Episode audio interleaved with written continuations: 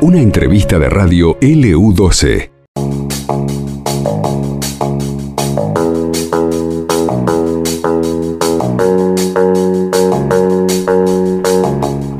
Señoras y señores, hora 13.31 minutos en la República Argentina. Alguna vez lo charlamos hace algún tiempo.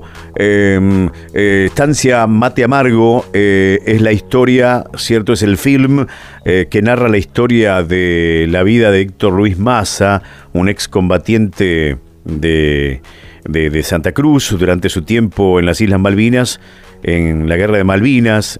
precisamente el nombre del documental hace referencia a un ingenioso método de comunicación utilizado por Massa y sus compañeros en la isla. A través de una radio obtenida en el lugar, se comunicaban con un radioaficionado en su ciudad natal utilizando el código estancia mate amargo para referirse a su ubicación sin revelar abiertamente su presencia en las islas. Mirá vos qué, eh, qué ocurrente realmente, ¿no? Eh, y la buena información es que este film va a estar disponible en la plataforma cine.ar y será dentro de poco tiempo. Pero hablemos un poquito con Pablo Estefó, que es el director justamente de, de, eh, dicho film, de, dicho producto audiovisual. ¿Cómo estás, Pablo? buenas tardes, un gusto saludarte. Hola, buenas tardes Ángel, a vos y a toda la audiencia de el U12. Ajá, como siempre, nosotros siempre en Caleta Olivia, sí. Muy contentos. Sí, siempre en Caleta Olivia. Ajá. Los, todo el grupo organizativo que hicimos este documental para la tesis, somos de Caleta, salvo Gonzalo Luna, que hace un año partió hacia España. Ah, mira. ¿Y qué representa, Pablo, eh, que, este producto que han hecho ustedes, que han elaborado ustedes, que fabricaron ustedes, esté dentro de la plataforma cine.ar? Es un logro bastante grande, es un sueño. Eh, en principio porque nosotros pensamos nuestra película, más allá de que sea un trabajo de tesis, sino que cumpla ese rol de, de película que llegue al público, que sea proyectada, emitida por como sea, ¿no? Fue cumpliendo sus pasos y uno de los, creo que para mí en lo personal el, el objetivo más grande. Cineart es una plataforma que tiene solamente películas argentinas nacionales, ¿sí? documentales o ficción. Es como el Netflix para nosotros acá en Argentina, así que imagínense. Claro, claro. ¿Y, has, tenido la posibilidad, por ejemplo, de, entrevistarte con en otros lugares? ¿Te han pedido la, descripción de cómo fue el desarrollo del producto, la elaboración, lo que les costó a ustedes poder lograrlo? Sí, la película nuestra es toda pulmón, digamos, cine independiente, nuestra tesis, así que fue todo con nuestro equipamiento, con dinero en nuestro bolsillo, pudimos realizar los viajes para las entrevistas con unos compañeros Luis y después sí eh, tratamos de, ir presentándola. Eh, lo primero que pudimos hacer es subirla a YouTube libremente. Después eh, la pasaron en Canal 9 una vez, en Canal 9 de Gallego para toda la provincia, en un ciclo de, de historia de Malvinas con el profesor Ausoberría. Y, y ahí vamos, ¿no? De a poquito. Y después, hace más de un año, nuestro productor, que es quien hizo todo el trabajo este, empezó el trámite con, con el Inca para que sea proyectada en Cinear, ¿no? Con, con, mails y viendo los requerimientos. Hubo mucho silencio, costó mucho, no es tan fácil como se cree llegar con un producto independiente a la plataforma Cinear. Eh, después, bueno, este año hubo un acercamiento porque trajeron gente de, del Inca a Caleta Olivia y bueno, ahí pudimos dar un paso más y nos aprobaron que sí, Después, bueno, esto tiene unos requerimientos, porque nosotros lo hicimos con, con otras cámaras, con nuestras cámaras de fotos, en formato HD, hubo que convertir de vuelta todo el material, algunas cuestiones técnicas, ya profesionales, de lo que es estar en una plataforma así tan importante. Y bueno, y hace unos días nos llegó, le llegó el mail al productor, Lucas Silva, también licenciado de la carrera, que a partir de los primeros días de diciembre, durante 10 días, se queda como estreno en la plataforma Cinear y después ya queda ahí para siempre, ¿no? Qué bueno, ¿eh? que, estamos felices. Sí, no, nos cabe ninguna duda. Y, y, contanos, Pablo, ¿cómo, cómo muestran, digo, eh, eh, esa radio vieja? Eh, ¿qué, qué, es lo que se mm. puede ver?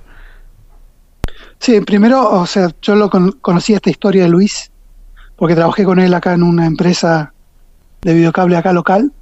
y ya más o menos conocía esa historia, pero él mucho no la contaba. Después yo inicié la carrera en el 2015 y a la hora de elegir un tema de tesis sabía que quería contar esto. Para ponernos en contexto, Luis es el, el, único nacido en Caleta, veterano de Malvinas, y él en esa época eh, además era radioaficionado.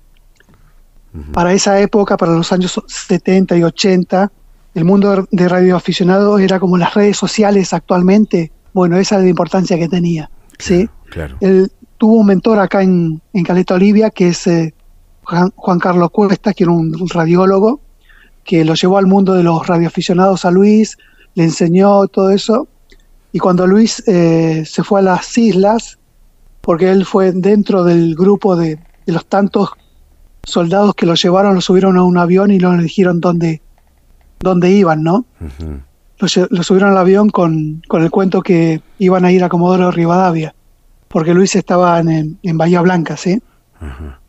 Ahí prestaba servicios. Bueno, suben al avión, cuando se bajan del avión se dan cuenta que, que estaban en las Islas Malvinas. Él no tuvo tiempo de escribir unas cartas, de decirle a sus padres dónde estaba. Entonces, eh, como él se desempeñaba dentro del cuerpo de, de, de, Malvinas, ahí como en las operaciones de comunicaciones, agarra una radio que ya no, que ya no estaba en, en uso por, por, el ejército, la repara y empieza a comunicarse con, con su amigo Juan Carlos Cuestas en la, acá en Caleta Olivia. Eh, le da el mensaje, Juan Carlos Cuesta después habla con él, se acerca a, la, a las casas de los padres Luis y bueno, le cuenta que él estaba bien, etcétera, ¿no? Wow. Eh. Eh, claro, sí, es bastante enorme.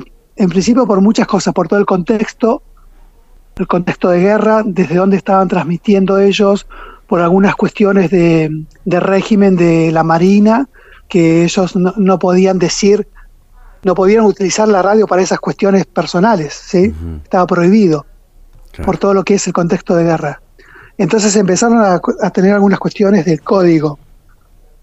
Eh, Luis no podía decirle a Juan Carlos Cuesta que estaba en las Islas Malvinas, entonces dice, Hola Juan Carlos, ¿cómo estás? Te habla Luis, tu amigo que está acá en la estancia Mate Amargo. Por las iniciales que son iguales, Mate Amargo que Malvinas Argentina. Ah. Juan Carlos Cuesta, como ya era un experto en esto, se da cuenta y bueno, empiezan a hablar con Luis y le empieza a llevar mensaje a la familia de Luis. Después, como Luis estaba con otros compañeros ahí del, del mismo destacamento de, del ejército, se empezaron a hacer como una red de entre radioaficionados eh, Juan Carlos eh, Luis le, le, enviaba un mensaje de algún compañero para que Juan Carlos Cuesta aquí en Caleta Olivia busque otros radioaficionados de, de otras ciudades que conocían a, a, los familiares de esos compañeros Luis y, y, en esta cadena de mensajes a través de clave se podían llevar los mensajes de, de esos compañeros de Luis, ¿no? Con, con algunas veces con algunas comunicaciones entre familiares, ¿no? Todo en clave secreta. Es bastante interesante, bastante eh, por todo lo que es el contexto de guerra, por todo como, como fueron haciendo esta red nacional de, de mensajes, ¿no? Uh -huh. Quizás ahora los más jóvenes están más, más ágiles en esto, en este mundo de las comunicaciones y, y ya mandan un WhatsApp y ya están comunicados con otro, pero bueno, en ese contexto de guerra, de prohibiciones, de comunicaciones, de todo lo que fue, lo que comunicaba el ejército, ¿no? Cuenta Luis ahí en un, en un pasaje del documental que ellos escuchaban dos radios, las radios de acá de Radio Nacional de Argentina y una radio de Uruguay. Y bueno, y la radio de Argentina contaba, decían lo que, lo que llevaba el, el mensaje del ejército, que se estaban ganando, que estaban bien, y ellos sabían que no era así, después escuchaban la radio de Uruguay, creo que era Radio Garbe, que decía la verdad, que no era tan así, ¿no? Mira vos, no, qué, qué, qué bárbaro, te, te, te, te, seguía con lo, con lo que decías y te costó sí. mucho encontrar, te, te, costó mucho encontrar imágenes de esa época. Eh, sí, en cuanto a archivo es complicado, entonces lo que hicimos nosotros como nuestro paisaje, para todos los santocruceños, nos damos cuenta que hay algunas similitudes en cuanto a la a lo, a lo desértico, a las plantas y a las costas similares a Malvinas. Entonces, lo que hicimos con el productor, Lucas Silva, buscamos algunas cercanías acá de, de Caleta Olivia y recreamos las costas donde estaba Luis.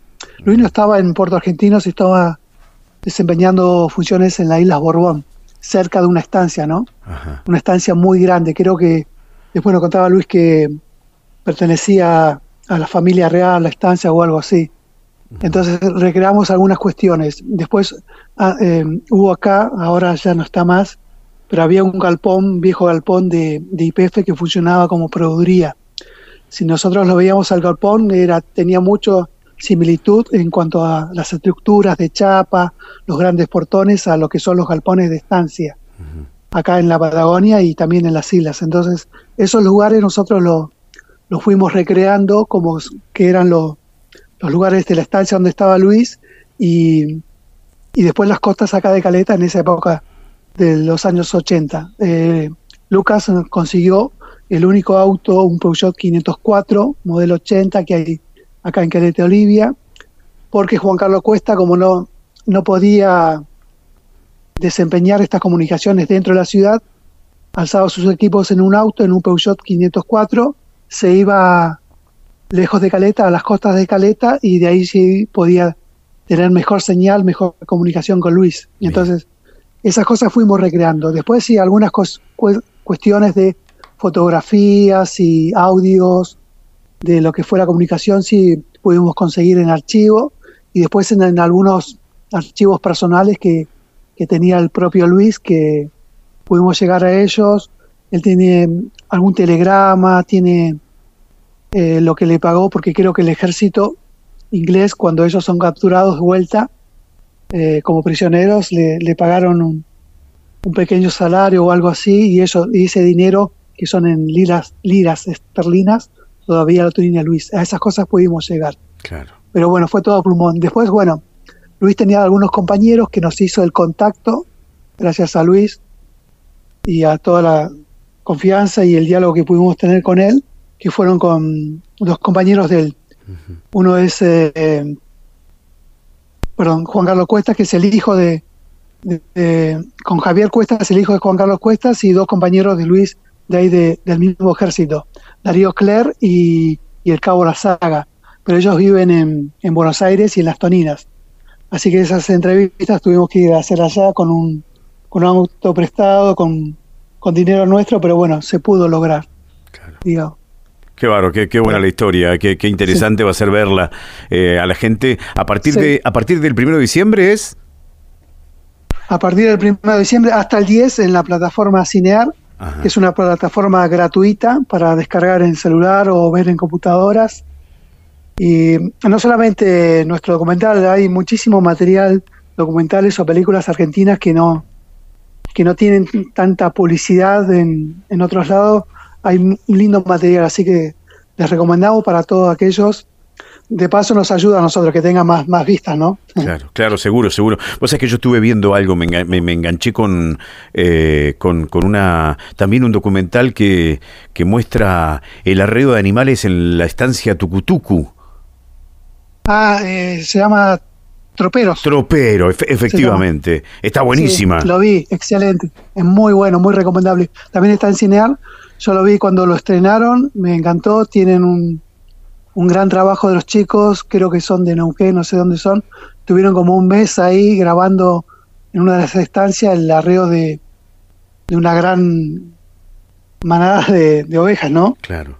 Muy Sí, lindo sí. trabajo también. Estuvo buenísimo, a mí me encantó realmente y, y después este se lo recomendé a mis amigos, viste que por ahí sí, este qué sé yo, eh, eh, no sé por qué la gente a veces este se, se inclina un poco más por este eh, por plataformas que poco tienen de lo nuestro, ¿no? Este, o sea, aún sabiendo que hay tantas cosas buenas aquí en el país. Sí, eh, hay mucho material. Lo que pasa es que es una cuestión de, de presupuesto, de publicidades. Siempre vienen estas plataformas grandes con más, con más publicidades, con más material. Y Cinear eh, tiene solamente esa cuestión eh, cultural y realmente que ayuda mucho para que todos los productores, ya sean independientes o, o cualquier productor argentino, pueda llevar su película aquí y se pueda, pueda ser vista, no pueda ser llegar al público. Pero bueno, creo que falta un poco más de cultura nuestra, de querer un poco lo local, de conocer las historias y, y de poder entrar, ¿sí? Porque hay muchas películas que son gratis, los estrenos por a, veces son co- cobrados los, los que están entre estrenos en sala de películas de salas. Tenés que pagar un poco, pero no es mucho. A veces son 100 pesos y nada más y puedes ver una película recién estrenada en el cine en la plataforma Cinear.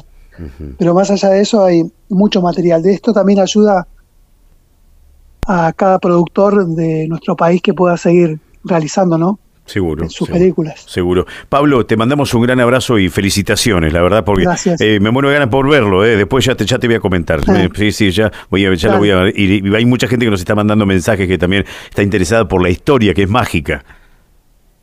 Sí, la historia es mágica, así que se las recomendamos. Está con testimonios directos de quienes vivieron.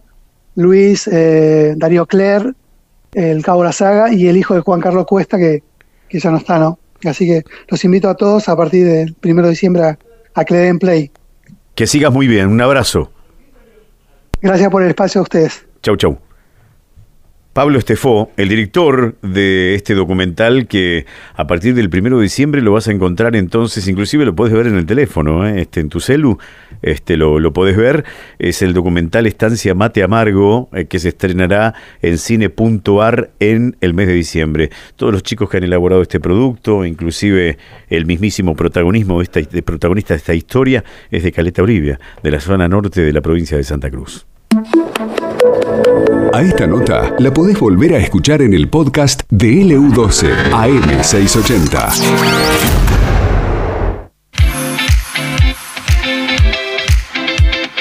Escuchanos online por www.lu. Esto pasó en LU12 AM680 y FM Láser 92.9.